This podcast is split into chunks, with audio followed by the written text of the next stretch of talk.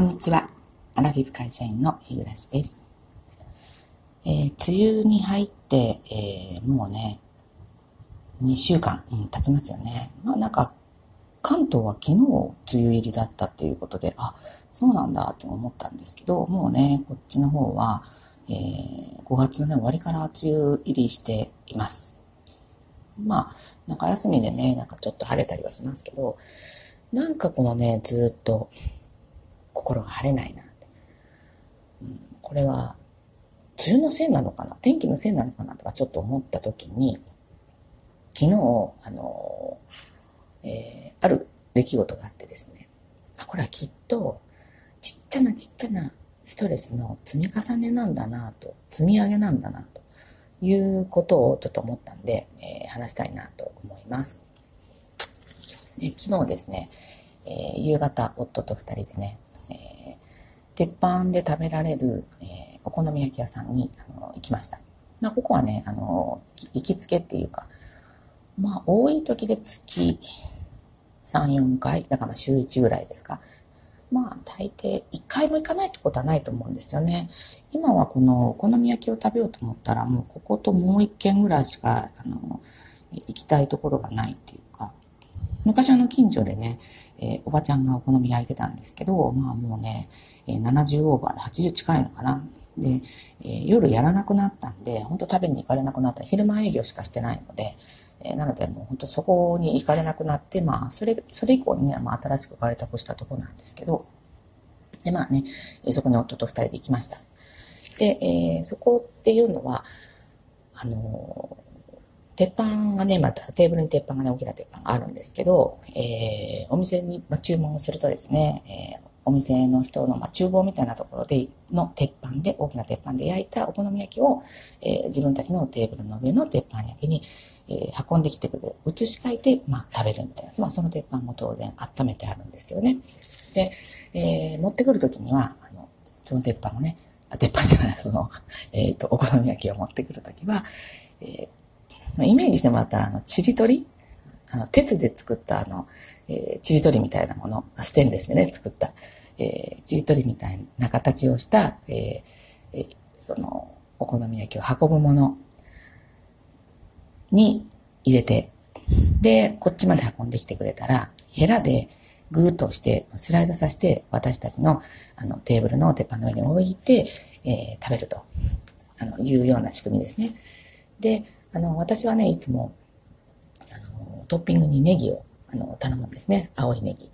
お好み焼きはね、あの、ネギかけてないと、まあ、ネギ嫌いな人の別として、まあ、ネギと食べたら絶対美味しいんですよ。で、私たっぷりかけるのが好きなので、えっ、ー、と、これトッピング頼まないと、本当に30粒ぐらいがパラパラっと乗っかってるぐらいで、まあ、色合いみたいな。なので私は必ずね、あの、ネギトッピングをあのします。で、まあ、夫はね、ネギトッピングはせずに、まあ、イカ天を入れたりするんですけどね。で、まあ、私はいつものようにそれ頼み、で、夫もそれを頼み、で、まあ、出来上がって運んできてくれると。でね、その、いつもね、その、お好み焼きを運んでくれる従業員の人がいるんですけど、何人も従業員がいるのに、必ず同じ若いあの男の子なんですよね。まあ私ははっきり顔は見ないタイプなので、まあ、なんとなくその姿形で、多分二十歳行くか行かないかぐらいなんですよ。で、その子は持ってくるんですけど、その、スライドさせてね、鉄板の上に置いてくれるときに、まだその自分が持ってきてるそのちりとり用のやつにですね、ネギがいっぱい残ってんですよね。で、それそのまま、あの、わあ、これ、こさげるっていう言い方しますかね。標準語じゃないですよね、きっとね。こう下げる。こう全部、この、どういうんだろう、ヘラでカシャカシャカシャとして。これ標準語で何て言うんでしょうね。ちょっとこさげるしか思いつかないので、ちょっとこさげるにしますけど、そのこさ、こさげて綺麗に、あのね、そのついたネギを。だってそのネギ別料金で払ってるわけですから。で、も昨日もそのお兄さんだって、またネギが残ってるんですよね。で、私前に、もうもうだいぶ前から言ってるんで、その、えー、夫にその話したことあるんですけど、まあ、自分はネギトッピング頼まないから、あんまりそういう、な、どんな、なんでしょう、チリトルの方に残ってるものってないんですよね、あんまりね。まあ、そのキャベツが1、2本残っててもそのくらいな程度で、まあ、ほぼ何も残らないんですけど、でね、あの本当に私、あ、ちょっとって言いたいんだけど、その手のお兄さんって、その、そこにあんまり注力してないから意識してないんですよね。だかそれがもったいないとか、そのお客さんにそれのお金払ってもらってるとかいう意識がない人間に対して、それを言うと、ち、なんだこのババアが、みたいな感じに思われるだろうな、と思って、思うと、その、言えないんですね。でもそのネギもったいない。どうせ持って帰って捨てるんでしょ洗うんでしょみたいな。になりますよね。で、前に一回、まあ、まあ、何十回も言ってるんですけど、前に一回女の人が運んできたことがあったんです。本当にそれ一回ぐらいしかない。毎回その男の子なんですよ。なんでかわかんないけど。夫にそんな話したら、そのネギかけ担当じゃないのって、だから自分がそのネギかけて仕上げたから持ってくるんじゃないのって言うんですけど、まあ真相はわかりませんけど、前一回ね、その別の女の人が持ってきた時には、綺麗にヘラでこさげて、あの、まあ、全部私の私のネギは回収できたんですけど、でね、それがね、言えないんです。言う人は言うと思うんですよね。じゃあ皆さん言いますかねそういうことがあった時に。ええその、たくさん残ってるそのネギ、ちゃんとこう、こっちのね、あの、なんだ、えー、乗っけてよ、もう一回、みたいな。言えないんですよね。じゃあもうね、多分ね、もう二度とそこのお好みは行かないって言うんだったら私言うかもしれないんですけど、まだね、また新しい店開拓するのもしんどいから、まあね、っていうことで昨日我慢して、で、夫が、ストレスだね、それって、まあ私に言ったわけですけど、まあ夫も当然ね、うん、結構残ってたな、本当だ、言われてみればそうだね、と言ったんですけど、まあそれストレスなんですよね。だから美味しいもの食べに行くのに結局ストレスを感じてるから、その楽しさが、まあ、半減、あた、私はね、結構なん、そういうのストレスに感じる方なんで、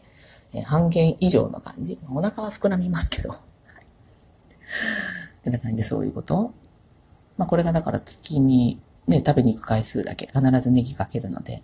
今日こそあのお兄さんじゃなきゃいいけどと思いながらいつもそのお兄さんだという。でも、他にはね、これも毎日なんですけど、これはまあ先日もね、ちょっと触れましたけど、まあ、通勤朝ね、バス降りて、でバス停から、あの、え道の向こう側に渡るときに、まあ、信号のない横断歩道があるんですよね。で、でもそこの往来ってバス通りだから、まあ、あの、そこそこに車が通ってるんですね。まあ、車線は1車線しかない、あ2車線しかないんですよね。片側1車線ずつで。えー、なんですけど、でも、止まってくれないんですよね。ほぼ止まってくれない。まあ、止まってくれないっていうことで、まあ、あの、ストレス1ですよね。で、止まってくれたのはいいんですけど、そこを渡るときに、なんか私この、悠々と渡っちゃ申し訳ないような気がして、あの、小走りに渡るんですよね。で、あの、そうすると、あの、えー、しんどいって言うんですか？できれば私、その、のんびりゆゆっくり、まあ、歩いて、歩きたいのに、その、なんか、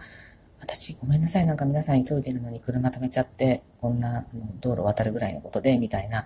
なんかすごく申し訳ない気持ちもあって、止まってくれたらくれたでね、走って渡るんですよね。それがしんどい。それとあともう一個はね、あの、これもまたあの、通勤途上の話ですけど、その、バス停降りてから、えー、あの会社に着く、着くまでにですね、えー、この反対側のバス停があるんですよ。で、そこに結構人が並んでるんですよね。一列に整然と並んでるんですけど、それ、歩道に並んでて、えー、歩道がね、本当にね、あの、これがね、田舎の悪いところでね、あの、都会だったら多分歩道結構広く通ってるんでしょうけど、本当に、えっ、ー、と、人が二人すれ違えるかぐらいの歩道なんですけど、そこに、あの、ずらっと人が並んでるんですよ。で、しかも、この、の、どうでしょう、えっ、ー、と、道路の中、中側に向かって並んでるので、あの、向いてね。で、その前を私が、その、歩くわけですよね。そしたらなんか、本当どうでしょう。その人の鼻の先をスレスレを私が歩く感じで、嫌なんですよね。で、その結構な列の長さだから、その、ちょっと小走りぐらいにここも行かないと、ずっとこの人に見られながら歩いてるっていうのが、もうこれがね、嫌なんですよね。でしかもね、あの、日傘さして立ってる人もいるんですよ。だ本当に私、あの、車道のギリギリが、下手したら車道に降りないと、あの、なんかその傘に当たっちゃいそうで、そういうのとか思わないのかなと思ってね。あの、自分だったらすぐに、あ、人が来たと思ったら、その、日に一瞬当たって死ぬわけじゃないので、しかもその狭い道でやるかな、みたいなね、とこあるんですけど、まあそういうふうな、その、関門がね、会社に着くまでにね、あるわけですよ。あそういうね、あの、ストレスを。もっといっぱいあるんですよ、本当はね。だから、あの、